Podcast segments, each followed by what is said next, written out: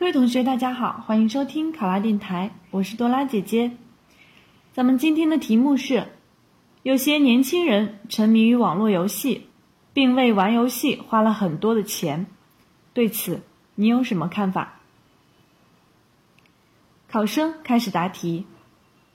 我认为沉迷网络游戏的行为是不可取的，将大量的时间和金钱花费在网络游戏上更是不应该。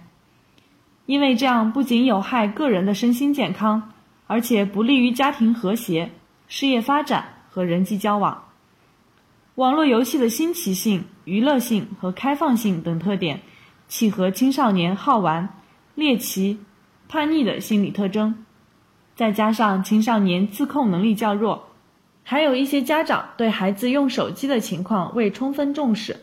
当孩子出现手机依赖或游戏沉迷时，又无所适从，所以网络游戏才得以在该群体风靡。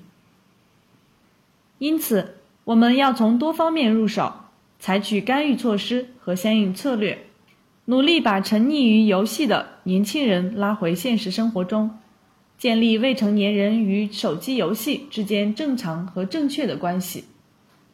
首先，相关部门要加强监管。对游戏出版方的相关资质提出要求，提高行业准入门槛，对网络游戏内容的管理、未成年人保护、经营行为、虚拟货币管理等作出制度安排。例如，文化部于二零一六年十二月印发《规范网络游戏运营通知》，对网游的重要形式之一的手游加强规范和监管。将其纳入防沉迷系统，同时继续加强对网游市场的监管，严把审核关，加大游戏运营的监察力度，坚决打击游戏公司的躲猫猫行为。其次，游戏公司要增强企业社会责任感，在研发运营中关注未成年人的健康成长，从技术角度设置障碍和门槛。对用户的网游时间进行严格限制，尤其是那些未成年用户，例如进行实名制登记，并在游戏中设置防沉迷系统，对用户的年龄和登录时间进行限制，强制用户减少玩网游的时间。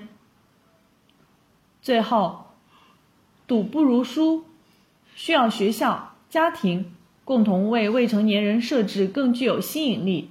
更有获得感的校内外活动体系，尤其是在家庭教育中，要从改变家长的意识开始。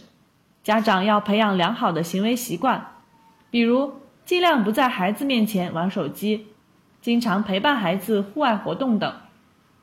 另一方面，也要加强心理疏导，对网络成瘾问题突出的年轻人进行适当的心理辅助治疗。以及为其提供相应的咨询服务。考生答题完毕。想要获得本题的思维导图以及更多的公考资讯，请关注“考拉公考”微信公众号。上考拉，考上啦！我是多拉姐姐，咱们下期再见。